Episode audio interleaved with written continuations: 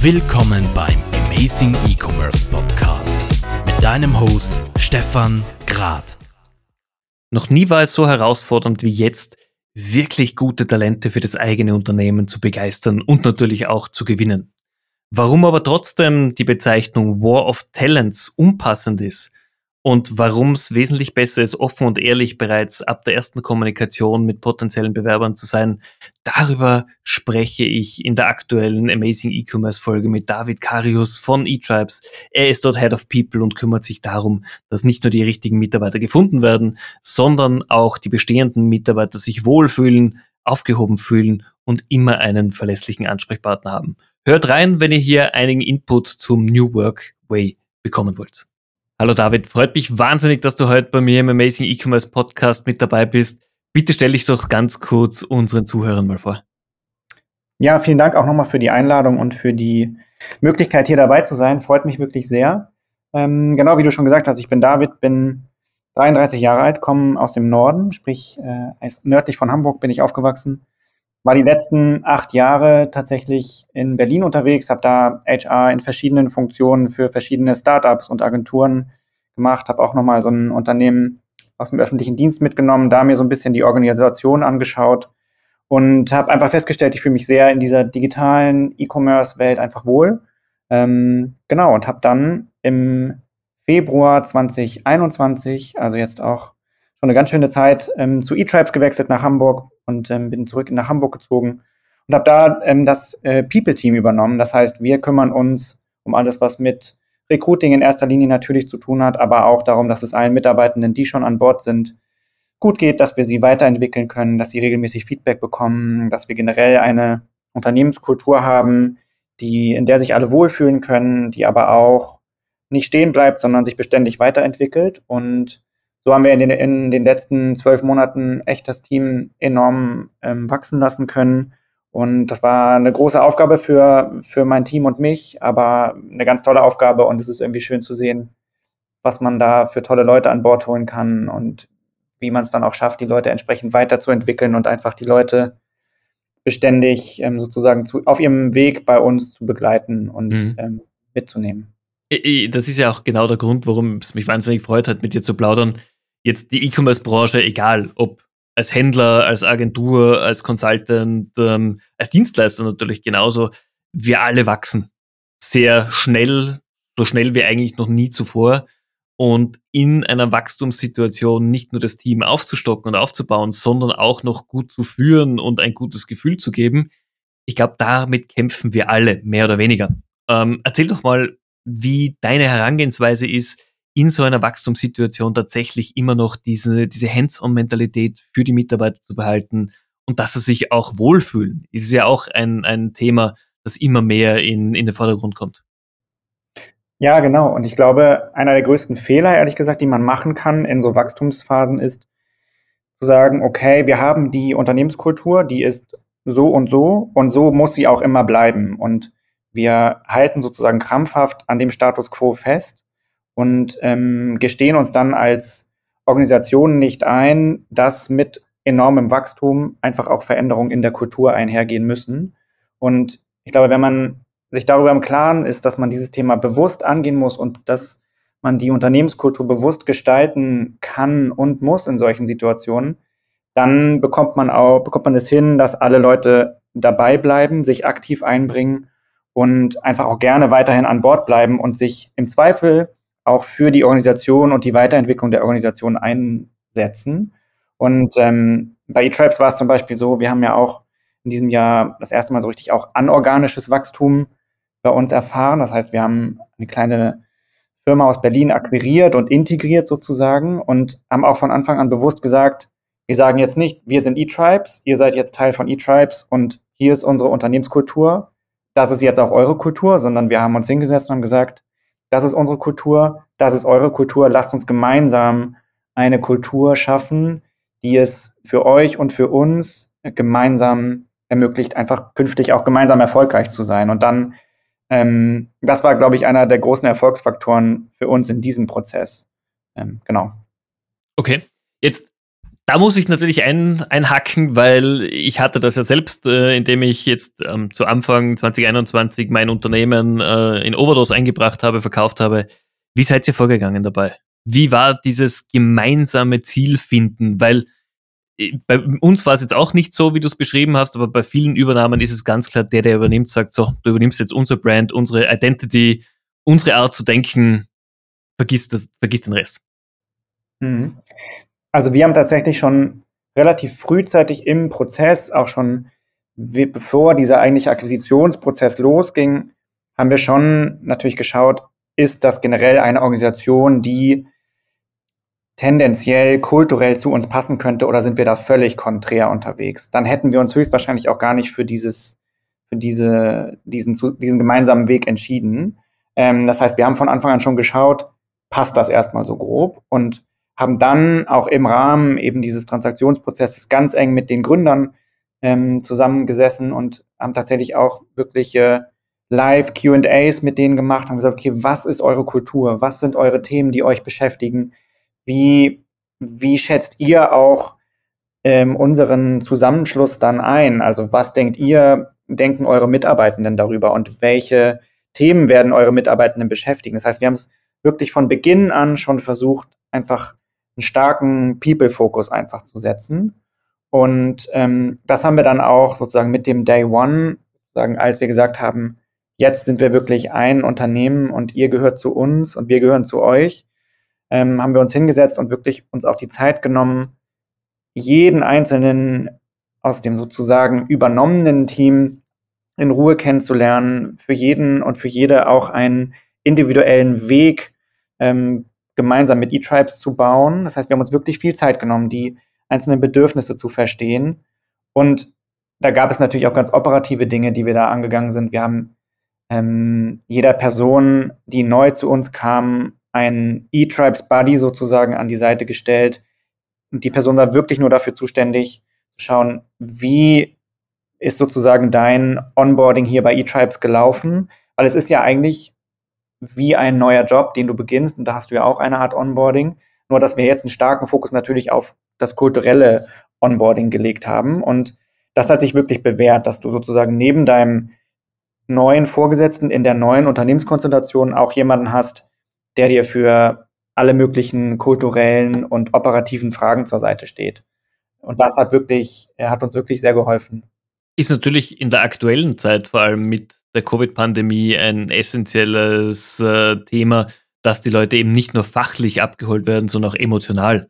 Meine Frage hier auch an euch, wie geht ihr oder wie seid ihr auch in den letzten Monaten mit der Pandemie umgegangen?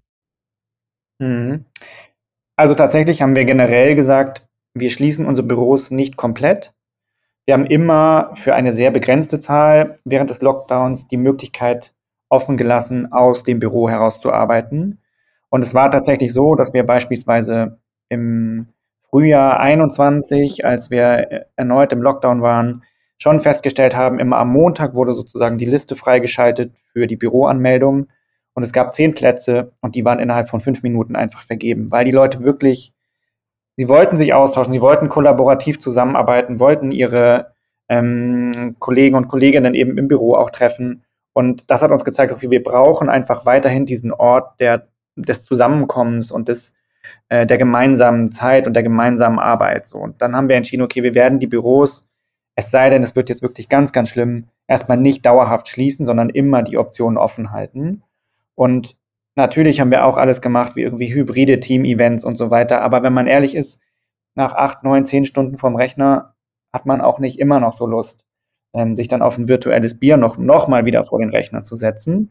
Ähm, insofern haben wir schon, sobald es eben ging, auch wieder die Kapazitäten hochgefahren, ähm, um eben allen, die es möchten, die Möglichkeit zu geben, sich auch wirklich vor Ort im Büro zu treffen. Und ähm, ja, wir haben natürlich auch so Dinge initiiert wie Virtual Coffee Dates und diese, diese ganzen Geschichten. Die haben uns sicherlich geholfen, aber wir haben einfach auch festgestellt, unsere Kultur ist eine der Kollaboration und der Zusammenkunft und ähm, die wirklich davon lebt, dass wir Zeit zusammen verbringen und eben auch mal bei einem Kaffee ungeplant wilde Ideen entwickeln oder entstehen lassen. Und Ähm, insofern war das tatsächlich eine Herausforderung für uns. Aber ich glaube, am Ende sind wir alle als Unternehmen, als Organisation kulturell gestärkt aus dieser Thematik rausgegangen und sind eher noch enger zusammengewachsen, weil wir noch mehr zu schätzen wissen, was wir eigentlich aneinander haben als Team. Okay. Das ist ja eben auch, äh, man, jeder von uns kennt das, wenn du in einem Büro arbeitest, wo erfährst du die meisten Geschichten, den meisten Klatsch und Tratsch, wo schnappst du auch äh, die meisten Informationen auf, das ist an der Kaffeemaschine. Und wie du ja. gemeint hast, so dieses typische, wir setzen uns nach äh, acht Stunden Arbeit nochmal virtuell zusammen. Ich glaube, das war in den ersten zwei Wochen der Pandemie spannend oder des ersten Lockdowns und danach hat jeder gesagt, okay, ich, ich habe auch noch ein Leben abseits davon. Oder abseits vom, vom PC, ganz ehrlich. Ja, auf jeden Fall. Okay. Auf jeden Fall. Lass uns zum nächsten großen Punkt kommen, der jedem in der E-Commerce-Branche natürlich unter den Nägeln brennt und den ich dir wahnsinnig gern stellen würde, als jemand, der in, im HR-Bereich tätig ist. Wie findet ihr die richtigen Mitarbeiter? Wo findet ihr den richtigen Mitarbeiter? Und vor allem, was bietet ihr ihnen? Ich meine, gut, eine faire Bezahlung, das, das nehme ich jetzt sowieso mal an. Aber ich glaube, die Zeiten sind vorbei, wo man gute Mitarbeiter mit einem Obstkorb oder einem Kickertisch locken kann. Ja, das stimmt definitiv. Und was wir zum Jahresanfang erstmal gemacht haben, ist uns nochmal zu hinterfragen, sind wir auf den richtigen Kanälen aktiv und welche Kanäle funktionieren für uns tatsächlich, wenn es ums Recruiting geht. Und eine der großen Änderungen war, dass wir tatsächlich alles auf LinkedIn gesetzt haben, was irgendwie geht. Ähm, wir sind als E-Tribes natürlich sowieso recht laut auf LinkedIn unterwegs. Einmal durch unsere generelle E-Tribes-Präsenz, aber auch durch unsere Mitarbeitenden, die einfach auch Spaß daran haben, ihr Wissen aus Projekten über LinkedIn weiterzugeben. Das heißt, das ist einfach eine super Plattform für uns. Und ähm, die nutzen wir jetzt sehr aktiv über verschiedene Kanäle und über verschiedene Möglichkeiten. Und das hilft uns einfach extrem. Darüber hinaus haben wir schon auch festgestellt, dass wir sehr stark von internen Empfehlungen profitieren können. Das heißt, Leute, die schon bei uns sind, empfehlen ehemalige Studienkollegen oder ehemalige Kollegen oder Kolleginnen aus vorherigen Stationen. Und das ist einfach super, weil wir wissen, okay, die Leute, die bei uns schon an Bord sind, die können am ehesten einschätzen, ob jemand wirklich zu uns passt, kulturell und aber natürlich auch inhaltlich. Und das heißt, das sind so, würde ich sagen, unsere zwei Hauptkanäle, über die wir wirklich einfach einen enormen Rücklauf an tollen Bewerbenden bekommen haben. So, das ist wirklich gut. In der Auswahl der Leute selbst setzen wir einen großen Schwerpunkt auf ein persönliches Kennenlernen und so ein persönliches Passen der, der Personen einfach. Ich persönlich finde immer den Gedanken ganz schön, dass man nicht sagt, okay, man muss kulturell reinpassen, sondern man soll kulturell einfach einen Mehrwert bieten. Ähm, weil ich finde, dieses muss nicht in ein kulturelles Korsett passen, sondern es ist toll, wenn du deinen eigenen kulturellen Teil dazu beitragen kannst. Ähm, und da legen wir einen großen Wert drauf. Das heißt, wir schauen schon, dass wir in so ersten HR-Calls einfach schon schauen, möglichst viel von unserer Seite auch Einschätzung zu geben, wie es bei uns läuft, wie wir miteinander zusammenarbeiten und dann aber auch im nächsten Step, so in den Peer-Interviews einfach den Bewerbenden die Möglichkeit geben wollen, alle Fragen zu stellen und auch zu verstehen, ähm, was es heißt, bei eTribes zu arbeiten. Weil in erster Linie ist es ja so, dass die Bewerbenden sich bei uns wohlfühlen sollen am Ende und sich dann natürlich für uns entscheiden müssen. Ähm, wenn wir natürlich auch am Ende sagen, es passt von unserer Seite aus. Und das heißt, das ist so, dass wir, wir schauen einfach, passt es da menschlich und was können die Personen wirklich kulturell zu uns mit beitragen. Und ähm, du hast auch recht, du kriegst niemanden mehr geködert mit irgendwie einem Obstkorb und ähm, einer tollen Kaffeemaschine. Und gerade in den Zeiten von vermehrtem Homeoffice und Lockdown haben wir gemerkt, das zieht halt dann sowieso nicht mehr, weil die Leute arbeiten zu Hause und ähm, insbesondere auch mit einem größeren Wachstum und wir haben dann irgendwann die 100 Mitarbeiter-Marke geknackt. Da erwarten die Leute auch einfach zu Recht ähm, Professionali Professionalisierung, insbesondere auch in HR-Themen. Und da haben wir festgestellt, ähm, dass wir einfach unsere Prozesse auch nochmal nachziehen müssen und haben wirklich mittlerweile ein sehr ausgereiftes ähm, Konzept, was das ganze Thema Feedback und Weiterentwicklung bei uns betrifft und das ist wirklich etwas, was wir in jedem Angebot, das wir aussprechen, auch nochmal betonen, dass wir sagen, du bekommst hier alle sechs Monate ausführliches Feedback, 360 Grad Feedback auf Basis eines wirklich breiten Frameworks mit ausdefinierten Kompetenzen für jedes Level und du weißt immer genau, wann du wo stehst und was es braucht, damit du den nächsten Schritt gehen kannst. Und da haben wir einfach eine gewisse Transparenz geschaffen, die uns alle weiterbringt, weil jeder und jede wirklich zu jeder Zeit weiß, was notwendig ist für den nächsten Schritt. Und wenn wir über Weiterentwicklung sprechen, ähm, müssen wir nat natürlich auch über unseren E-Day sprechen. Das heißt, wir haben jeden Monat einen dezidierten Freitag, immer der letzte im Monat, an dem wir uns nur mit uns selbst und unserer Weiterentwicklung beschäftigen. Das heißt, niemand arbeitet auf Projekten, es sei denn, es gibt irgendeinen ganz großen Notfall, aber das sollte wirklich die Ausnahme bleiben. Das heißt, wir haben einen kompletten Tag geblockt für alle, wo wir interne Sessions haben zu verschiedenen Themen. Das kann wirklich auch fachfremde Themen sein. Das können Learnings von spannenden Projekten sein. Es kann auch sein, dass wir einen externen Keynote-Speaker noch einladen. Und so hast du, da haben wir dann zwei bis, bis drei Session-Blöcke, wo du dich für verschiedene Workshops anmelden kannst. Und ähm, am Abend findet in der Regel noch irgendwie ein schöner Ausklang statt, was jetzt pandemiebedingt auch öfter ausgefallen ist. Aber dieser Tag, an dem wir uns nur mit uns selbst beschäftigen, das heißt, wir haben eigentlich zwölf Tage pro Jahr, an denen du nur in dich selbst investierst und eTribes auch bereit ist, ähm, dir diese Zeit zu geben, ist ein enormer Mehrwert. Und das ist auch etwas, was viele, mit denen ich so auf, auf dem Markt spreche, ähm, so von ihren Arbeitgebern tatsächlich noch gar nicht kennen. Das heißt, wir legen einfach wirklich einen großen m, Wert auf Weiterentwicklung und ähm, persönliches Training bei uns. Und das ist etwas, was tatsächlich auch bei den Bewerbenden dann sehr gut ankommt, weil sie einfach merken, okay, Mensch, da investiert jemand in mich und ähm, sieht tatsächlich auch meinen Mehrwert, wenn ich für mich weiterkomme bei euch. Ja, absolut. Also da gebe ich dir ganz recht. Machen wir bei Overdose sehr ähnlich. Bei uns ist es alle 14 Tage unser Lunch and Learn, wo wir auch schauen, einfach mal neue Themen, neuen Input zu bringen. Und das hilft den, den Mitarbeitern natürlich äh, schon substanziell voranzukommen. Jetzt hast du aufgrund auch deiner beruflichen Erfahrung, du, du warst bei einer staatlichen oder staatsnahen Institution, die, glaube ich, sehr bekannt ist, äh, auch unterwegs, ähm, dem BER in, in Deutschland, du warst bei Amorelie.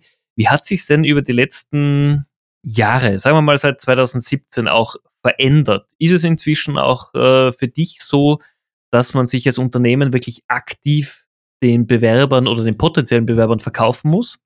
Oder ist es immer noch so, dass man sagt, hey, wir haben eine Position und wir können uns eigentlich die, die Top 10 Leute aussuchen? Definitiv müssen wir uns bei den Bewerbenden genauso bewerben, wie sich die Kandidaten bei uns bewerben. Ähm, das ist einfach so. Und ich bin auch der festen Überzeugung, dass wir, dass dieses Bild, eine Person bewirbt sich beim Unternehmen und muss sich dort beweisen und verkaufen in den Gesprächen und wird wirklich gegrillt bis zum geht nicht mehr, dass das nicht mehr zeitgemäß ist. Also die Leute, insbesondere die nachkommenden Generationen, wollen einfach, wollen sich wohlfühlen bei der Arbeit, wollen wertgeschätzt werden bei der Arbeit und das beginnt einfach dann auch schon meines Erachtens im Bewerbungsprozess. Das muss auf Augenhöhe stattfinden und natürlich muss es möglich sein, eine fachliche Eignung abzuprüfen in diesem Prozess. Aber das muss, wie gesagt, auf Augenhöhe passieren und ähm, es muss, und das ist auch bei uns tatsächlich ein Thema, gerade heute wieder gewesen, wir arbeiten gerade daran, uns als Arbeitgeber noch besser zu pitchen bei, äh, in den Bewerbungsprozessen. Und ich bin definitiv der Meinung, es, wir müssen uns beid, beide Seiten müssen sich jeweils gegenseitig vorstellen und sich bewerben. Und am Ende muss es von beiden Seiten passen. Und die Entscheidung liegt am Ende, wenn es hart auf hart kommt, immer sowieso bei der bewerbenden Person, der du ein Angebot gemacht hast. Ähm, damit steht und fällt dann ja die Entscheidung für oder gegen den neuen Job bei uns. Absolut. Bin ich, bin ich voll bei dir. Das hat sich aber natürlich in den letzten Jahren geändert. Ich, ich kenne es noch aus meinen früheren Tätigkeiten, wo es sehr leicht war, für einige Positionen Mitarbeiter zu rekrutieren. Eben, wenn du ein, ein cooles Büro oder einen Kickertisch hattest.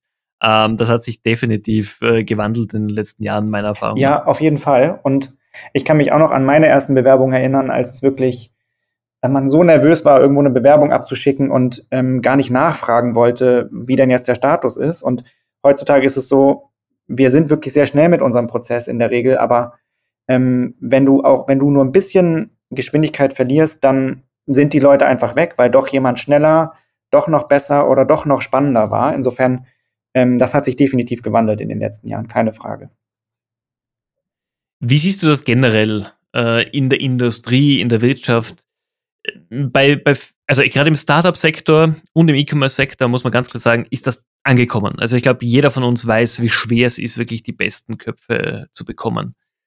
Wie ist es deiner Erfahrung nach im Mittelstand? er ist einfach der, der Backbone unserer Wirtschaft, sowohl in Österreich als auch in Deutschland. Wie glaubst du, ist es dort schon angekommen, dass man sich wirklich selbst inzwischen aktiv verkaufen muss als Unternehmen? Hm, mein Eindruck ist, dass es da zwei Extreme gibt. Es gibt ähm, Teile des deutschen Mittelstands, die da wirklich sehr innovativ unterwegs sind, auch enorm starkes Employer Branding betreiben ähm, und da auch wirklich super ihre, den Mehrwert einer Beschäftigung bei ihnen in den Vordergrund stellen und sich wirklich auch eigentlich darum reißen, die besten Talente zu bekommen. Und einfach, weil sie wahrscheinlich auch keine andere Wahl haben. Und dann gibt es das andere Extrem, die gefühlt noch so ein bisschen warten, dass es doch wieder alles so wird wie früher. Und ähm, es wird meines Erachtens nicht wieder so, wie es mal war, vor fünf bis zehn Jahren, sondern es wird eher noch extremer. Und wir alle kämpfen letztendlich um die digitalen Talente, die brauchen wir alle. Und da kann sich auch der Mittelstand meines Erachtens nicht verschließen. Und ich glaube, die Unternehmen, die da jetzt schon vorne mit dabei sind, die werden dann einfach wirklich diejenigen, die sich jetzt noch so ein bisschen sträuben oder denken, die Mühe ist es nicht wert, die werden die letztendlich abhängen. Ja, okay. Gibt es irgendein Rezept aus deiner, aus deiner Erfahrung raus, was du solchen Unternehmen mitgeben würdest, was der erste Schritt sein kann oder sollte? meines Erachtens ist es wichtig, einfach sich zu fragen, was, oder sich zu fragen, was denn tatsächlich teurer beziehungsweise aufwendiger ist, ähm, nämlich erstens gar nichts zu machen und jetzt im Status quo zu verharren oder doch jetzt die Mühe und gegebenenfalls auch Geld in die Hand zu nehmen ähm, und eben sich in der Hinsicht neu aufzustellen. So und da ist klar, was irgendwie auf lange Sicht ähm, günstiger wird. Und ich glaube, ganz wichtig ist es wenn man sich dann als Arbeitgeber neu in Anführungszeichen positioniert, dabei trotzdem irgendwie authentisch zu bleiben und nicht etwas zu ähm, darzustellen, was dann am Ende nicht der Realität entspricht, weil am Ende, wenn dann jemand bei euch neu anfängt, merkst du an Tag eins, ob das, was dir im Prozess und auch in der Außendarstellung versprochen wurde, wirklich so der Fall ist. Und dann hast du im Zweifel Geld in Bewerbungsprozesse investiert und dann hauen dir die Leute in den ersten Wochen oder Monaten wieder ab. Also ich glaube, es ist wichtig für sich zu definieren, was möchte ich nach außen tragen und was können die Leute bei uns auch tatsächlich erwarten, beziehungsweise was unterscheidet das Arbeiten bei uns auch von unseren Mitbewerbern oder von dem Startup, das hier vielleicht doch noch eine Nummer cooler ist, aber bei uns hast du eben andere Vorteile. Ich glaube, das ist enorm wichtig. Ja, okay. Jetzt, äh, du hast ja von mir vorab ein paar Fragen bekommen und äh, darin ist auch die Frage drin, welches Passwort nervt dich am meisten? Und du hast geantwortet War of Talent. Warum? Ich finde, dieses, ich finde diesen Begriff ganz schlimm, weil ich so diese Brutalität, die sehe ich gar nicht so und die finde ich nimmt auch so den Fokus weg da von dem, worum es eigentlich geht. Und das habe ich vorhin schon so ein bisschen versucht durch die Blume zu sagen. Es geht mir gar nicht darum, dass wir alle darum kämpfen müssen, die besten Leute zu bekommen, sondern ich finde, es geht am Ende darum, dass jedes Unternehmen für die jeweilige Stelle den Perfect Match bekommt. So, und zwar von beiden Seiten aus. Und nur weil beispielsweise der Mittelständler nebenan das gleiche Profil ausgeschrieben hat wie ich, heißt das nicht, dass für uns, für, die, für unsere beiden Stellen die gleiche Person der Perfect Match wäre. So, und deswegen finde ich es schwierig, da so von einem von einem Krieg zu sprechen, sondern es ist eher für mich ein, ein einfach ja schauen nach dem, nach der bestmöglichen Passung für die Stelle und für den Unternehmenskontext und die Kultur. Und ähm, deswegen nervt mich dieses Wort einfach, weil es so für mich ein, eigentlich am Thema vorbeigeht. Mhm. Ich, weiß, was du meinst, oder ich verstehe, was du meinst. Ähm, jetzt bisschen weg vom, vom beruflichen Thema hin, wie war es für dich oder war für dich schon von Anfang an klar, dass HR ein, ein Berufszweig ist, der dich interessiert oder wolltest du eigentlich mal ursprünglich ganz was anderes machen? Also ich habe auch ursprünglich mal ganz was anderes gemacht und ähm, habe erst eine Ausbildung zum Hotelfachmann gemacht und so dachte dann, ja, ich studiere doch mal noch mal irgendwas und ehrlich gesagt kenne ich auch ganz wenig HRler, die von Anfang an gesagt haben, okay, ich möchte HR machen und das ist mein Weg. So, die meisten sind tatsächlich irgendwie da reingerutscht. Und so war es auch bei mir. Also ich bin dann auch durch einen Werkstudentenjob ins Recruiting reingerutscht und dann bin ich tatsächlich da geblieben und habe irgendwann einfach den Fokus noch ein bisschen erweitert und generell HR-Themen ähm, übernommen. Und das war letztendlich die beste Entscheidung. Ähm, und ich weiß nicht, wo ich sonst hätte landen sollen. Ich glaube, es sollte am Ende einfach so sein. Aber wie gesagt, ich kenne wirklich sehr wenig HRler, die das mal bewusst entschieden haben. Und ähm, weil ja auch tatsächlich das, glaube ich, unseren Job so spannend macht, dass da Leute aus mit den verschiedensten Hintergründen zusammenkommen und am Ende aber eigentlich doch die Gemeinsamkeit haben, tolle Arbeitsplätze zu schaffen und ähm, eben ein Match hinzubekommen zwischen Arbeitgeber und Arbeitnehmer. Mhm. Was ich sehr spannend finde, da bist du auch wieder ein gutes Beispiel dafür, viele, die gut in ihrem Job sind, sowohl im HR-Bereich als auch im Sales oder im Kundenservice, also überall, wo es darum geht, diese zwischenmenschlichen Beziehungen aufzubauen, haben irgendwo einen Hintergrund in der Gastro oder Hotellerie, ähm, wo dieses Bewusstsein schon von ganz Anfang an trainiert wird, wie wichtig es ist, mit anderen Menschen umzugehen. Das ist extrem spannend. Mhm. Stimmt, und jetzt, wo du sagst, ähm, ergibt es eigentlich auch Sinn, weil wir sind interne Dienstleister, so, und ähm, erbringen ja eine Dienstleistung. Und letztendlich ist das in der Gastro ja genauso. Du erbringst da auch Dienste für andere. Und ähm, zudem wissen wir aus der Gastro einfach, glaube ich, auch, was es heißt, viel zu arbeiten und was es heißt, ähm, auch mal irgendwie schwieriges Feedback einzustecken. Insofern ist das, ergibt das schon irgendwie Sinn. Aber du hast recht, auch im Sales, Kundenservice sind da viele ehemalige, ehemalige Gastro-Leute unterwegs. Ja, weil, also muss auch ich sagen, das war bei Acommerce auch ein Thema, wenn jemand Gastroerfahrung hatte, war das schon immer so von vornherein ein kleines Plus, weil stressresistent, wissen, was Arbeit bedeutet und äh, können auch damit umgehen. Und das ist, das ist extrem wichtig. Können auch abschalten mit, obwohl viel Arbeit da ist. Und das, das glaube ich, ist eine, eine Fähigkeit, die die wenigsten wirklich besitzen. Ich würde gern in meine typische Fragerunde gehen. Ich würde dir ein paar Fragen stellen, einfach Entscheidungsfragen, und du sagst mir, wohin du eher tendieren würdest, wenn das für dich okay ist. Klar. Bist du Morgen- oder Abendmensch? Morgen. Also tatsächlich jemand, der aufwacht und voll aktiv ist? Ja, also nicht voll aktiv, aber es wird eigentlich nicht gesnoost bei mir. Wenn der Wecker klingelt, dann steht man auf. Um wie viel Uhr ist es bei dir? 6.30 Uhr. Okay, das ist ja noch zumindest eine, eine vernünftige Zeit. Also du okay. gehörst nicht zum 5 AM Club, nee, nee. die, die sich schon in der Früh rausprügeln. Mhm. Okay. Windows oder Mac? Mac. Okay. Berge oder Meer? Wo ziehst du dich eher hin? Auf jeden Fall mehr. Irgendwie aufgelegt. Offline oder online? Wie kaufst denn du persönlich ein? Puh, ähm, lieber offline. Okay. Gibt es irgendwas, wo du sagst, äh, diese Produktgruppe würde ich online überhaupt nicht kaufen? Mm, Ich versuche keine Bücher mehr online zu kaufen, tatsächlich. Mm, Das ist aber auch eher nur so eine Einstellungssache, glaube ich. Aber ansonsten gibt es, glaube ich, nichts, was ich generell nicht online kaufen würde. Okay, spannend. Weil du gerade sagst Bücher. Ähm, Bücher oder YouTube oder Hörbücher, wie bildest du dich selber weiter? Ich habe tatsächlich wieder angefangen, Bücher zu lesen, ähm, aber auch tatsächlich erst seit meinem letzten Urlaub im Herbst. Und vorher war ich da sehr, habe ich das ein bisschen schleifen lassen. Ansonsten tatsächlich über Podcasts, ähm, wo ich finde, da gibt es tatsächlich einfach sehr viele, sehr gute, gerade wenn es um das Thema New Work geht. Wer ist so einer deiner Go-To-Podcasts in dem Bereich? Da gibt es On the Way to New Work und die Arbeitsphilosophen, die ich wirklich empfehlen kann. Mhm. Okay, Mhm. spannend. Hm, Werde ich auf jeden Fall mal reinhören. Ja, lohnt. Letzte Frage. Wir, wir nehmen jetzt den Podcast hier am, was ist heute, der 16. Dezember auf. Hast du alle deine Weihnachtsgeschenke schon gekauft, quasi im Oktober oder November, oder bist du jemand, der am 23.12. panisch äh, noch die letzten Weihnachtsgeschenke einkauft? Ich bin eigentlich jemand, der eigentlich immer jemand, der denkt, ich schaffe das alles locker im Voraus und denkt, ach, du hast noch so viel Zeit.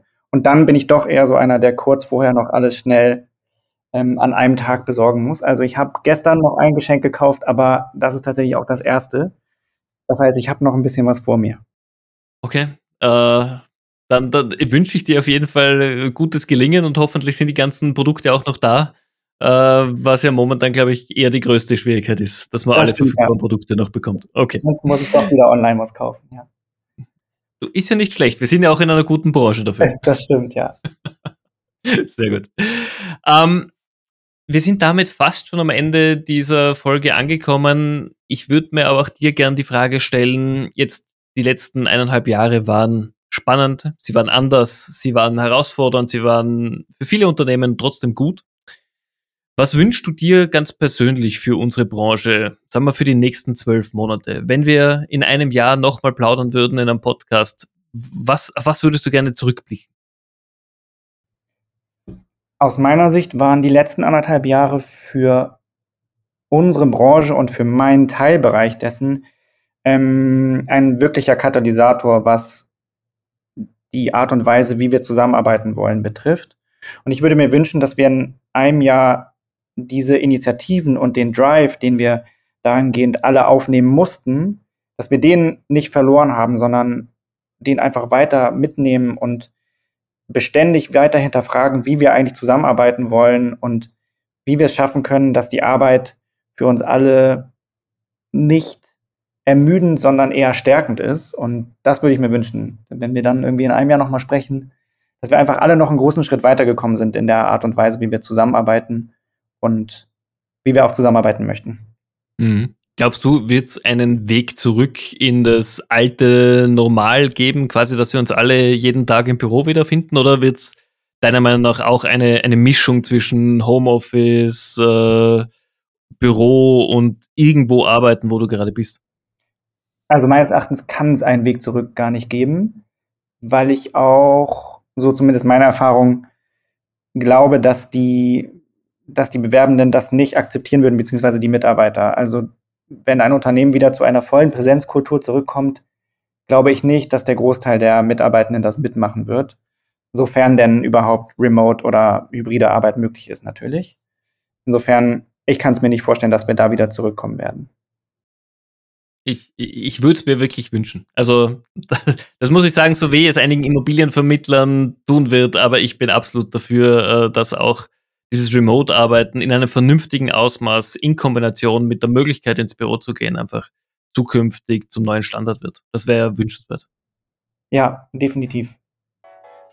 David, vielen, vielen herzlichen Dank für deine Zeit. War mega spannend, äh, dieses Gespräch mit dir zu führen. Du hast wirklich spannende Insights hier gegeben.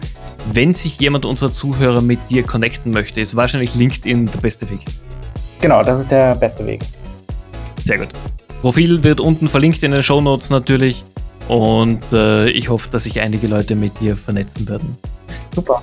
Liebe Zuhörer, vielen herzlichen Dank auch für eure Zeit. Ich hoffe, es waren spannende Insights mit dabei. Wenn ihr Fragen habt, meldet euch jederzeit gerne bei mir. Ich kann euch auch gerne mit dem David vernetzen. Und ansonsten wünsche ich euch einen erfolgreichen Tag und freue mich, wenn wir uns nächste Woche wieder hören. In diesem Sinne, schönen Tag euch.